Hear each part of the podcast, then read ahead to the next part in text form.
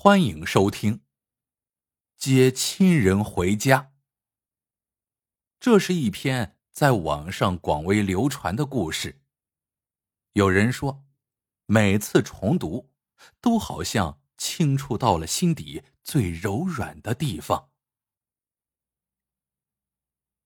我和天池恋爱一年多后，终于披上了美丽的婚纱。结婚那天。酒店门前车水马龙，妈妈问我：“坐在角落里那两个要饭模样的人是谁呀？”我顺着妈妈的目光看过去，见有个老头正盯着我，旁边还有个老太太。老头发现我看着他们，赶忙低下了头。我不认识他们，但觉得他们不像是要饭的。虽然佝偻着背，衣服式样过时，但那衣服还带着折印，显然是新的。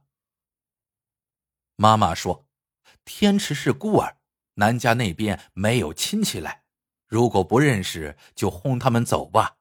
现在要饭的可坏着呢，喜欢等在酒店门口，见哪家办喜事，就装作亲戚来蹭酒。”我想了想。还是把天池叫了来。天池看了两个老人一眼，慌里慌张的把我的手捧花都碰掉在了地上，最后支支吾吾的说：“是他的堂叔和堂婶。”妈妈奇怪的问：“天池，你不是孤儿吗？怎么没听你说过有这门亲？”天池低着头说：“是远房亲戚，好长时间不来往了。但结婚是大事，家里一个亲戚都没来，总觉得是憾事，所以……我靠着天池的肩膀，怨他有亲戚来也不早说，应该把他们调一桌，总不能坐在备用桌上。天池拦着说：‘就让他们坐那儿吧。’”坐别桌，他们也不自在。直到开席，那桌上也只坐了堂叔和堂婶。敬酒经过那桌，天池犹豫了一下，拉着我从他们身边绕了过去。我回头看到他们的头埋得很低，我又把天池给拽了回去。堂叔、堂婶，我和天池给你俩敬酒了。两个老人抬起头，有点不相信的盯着我。二老的头发都花白了，看上去有七八十岁的样子。唐婶的眼神木木的，很空洞。我举起手来，不确定的在他眼前晃了晃，没反应。原来唐婶是个盲人。唐叔，唐婶，这是俺媳妇小杰。俺们现在给你们敬酒呢。天池在用乡音提醒他们，堂叔这才哦了两声，忙歪歪斜斜的站了起来，左手扶着堂婶的肩，右手颤巍巍的端起酒杯。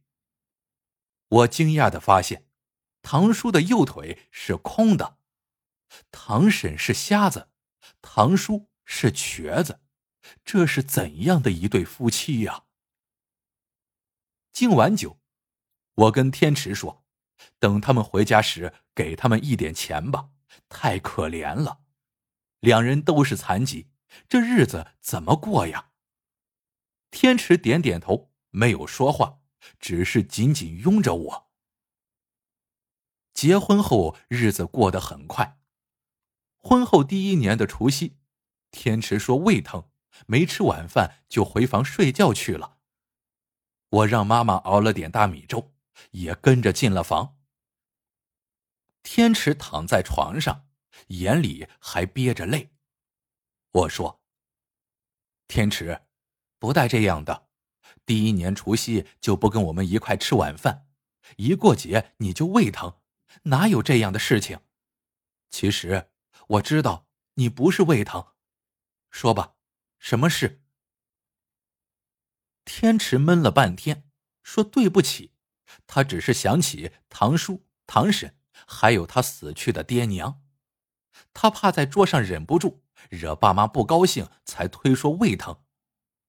我搂着他说：“真是个傻孩子，想他们，我们过完年去看他们就成了。”天池却低下头说：“算了，那条山路特别难走，你会累着的。等以后路通了，我们生了小孩再去看他们吧。”婚后第二年的中秋节，我正巧在外出差，回不了家，我就跟天池煲电话粥。那晚，我们直到把手机聊的发烫没电为止。躺在宾馆的床上，看着窗外圆圆的月亮，我怎么也睡不着，估计天池也没睡，说不定正在网上神游。于是我翻身起来，打开电脑。重新申请了一个 QQ 号，叫“赌你”，想捉弄一下天池。登上 QQ 一看，天池果然在线，我主动加了他，他接受了。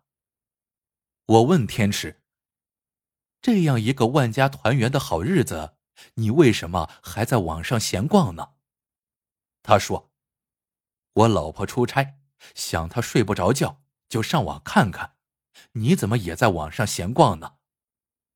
我说，我在外打工，现在想爸爸和妈妈，睡不着就上网了。天池回了一行：“我也在想我的爹和娘，只是子在外，亲欲养而不能。”爹和娘，我有点莫名其妙，忙问。能和我说说是怎么回事吗？天池在那头沉默半晌，才回道：“你叫读你，我今天就让你读一次吧，反正你我也不认识，你就当听一个故事吧。”于是，我意外的知道了天池一直藏在内心的秘密。天池说。三十年前，我爹快五十了还没娶亲，因为他腿瘸，家里又穷。后来，庄上来了个要饭的老头，还搀着个瞎眼的女人。老头病得很重，爹看他们可怜，就让他们在自家歇息。没想到，一住下，那老头就一病不起。后来，老头的女儿。就是那瞎眼的女人嫁给了我爹，第二年生下了我。我家的日子过得很清苦，可我从来没饿过一顿。爹和娘种不了田，于是就帮别人家剥玉米粒。一天剥下来，食指全是血泡。第二天缠上布条再剥。为了我上学。家里养了三只鸡，两只鸡生蛋卖钱，留下一只鸡生蛋给我吃。娘说，她在城里要饭的时候，听说城里的娃上学都吃鸡蛋，那咱家娃也吃，将来比城里的娃更聪明。但他们从来都不吃。有一回，我看见娘把蛋打进锅里后。用嘴舔着蛋壳里剩下的蛋清，我搂着娘嚎啕大哭，说什么也不肯吃鸡蛋了。爹爹知道事情原委之后，气得要用棍子打娘。最后我妥协了，前提就是我们三个一块儿吃。虽然他们同意了，但每次也就是象征性的用牙齿碰一下。庄上的人从来不叫我的名字，都叫我瘸瞎子家的。爹娘一听到有人这样叫我，必定会跟那人拼命。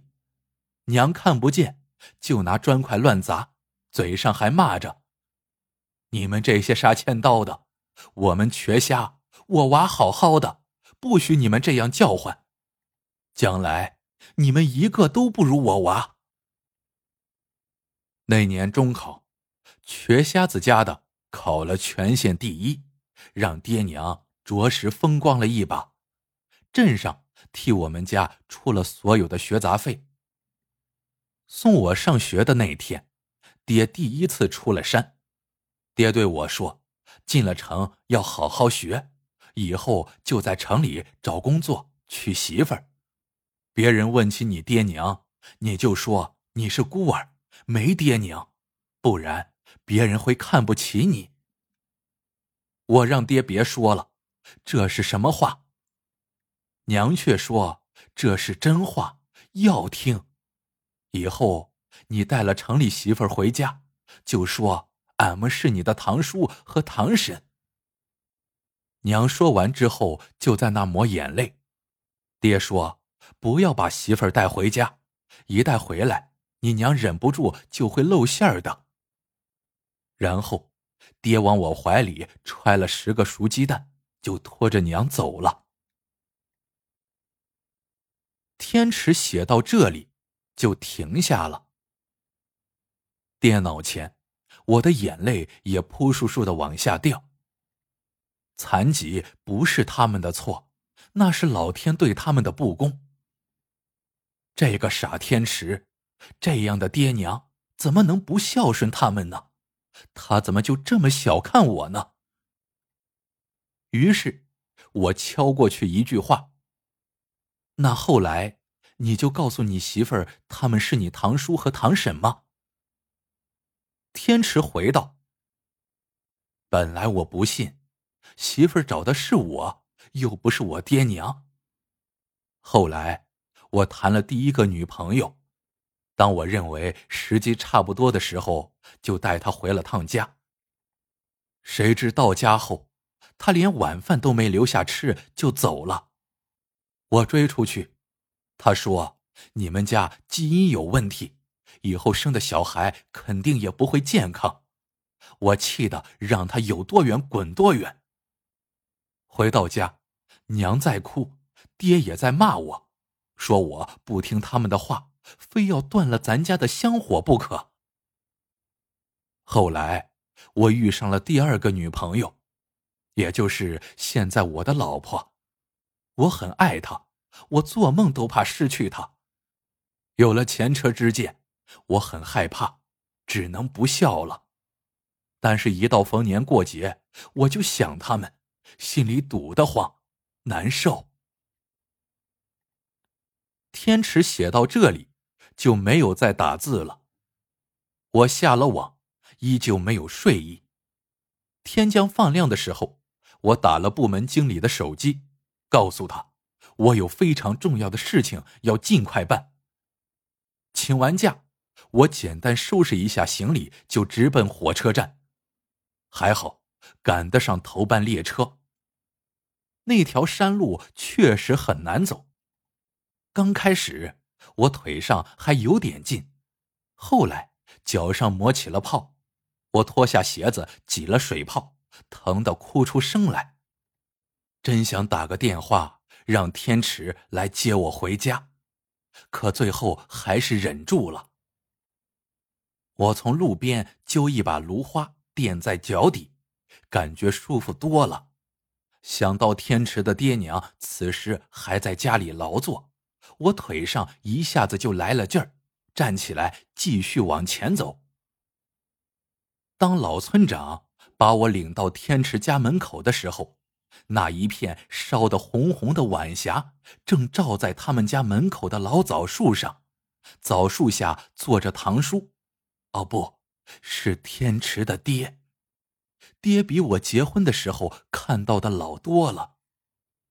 他手上包着玉米，拐杖安静的倚在他那条残缺的腿上。娘跪在地上，准备收晒好的玉米，手正一把一把的往里撸。这景象宛如一幅画，而画中便是这世上最完美的爹娘。我一步一步的往他们跟前走。爹看到了我，手中的玉米惊得掉在了地上，嘴巴张得老大，吃惊的问：“你，你咋来了？”娘在一旁摸索着问。他爹，谁来了？天，天池家的。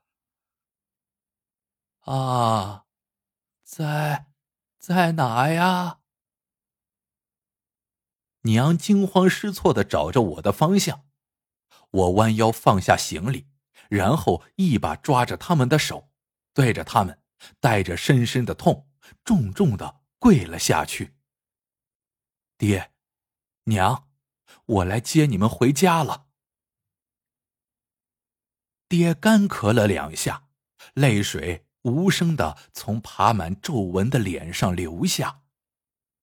娘把双手在自个儿身上来回的搓着，然后一把抱住我，一行行泪水从她空洞的眼里热热的流进我的脖子里。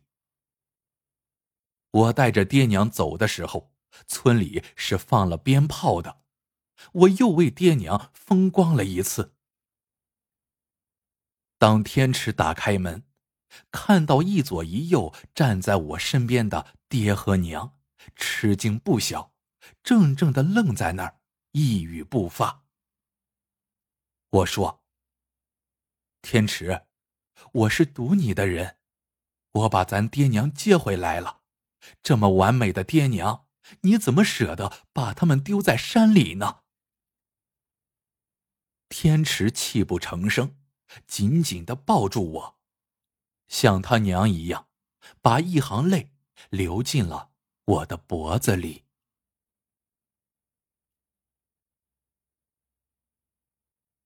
好了，这个故事到这里就结束了。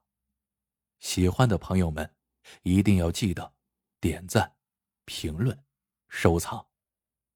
感谢您的收听，我们。下个故事见。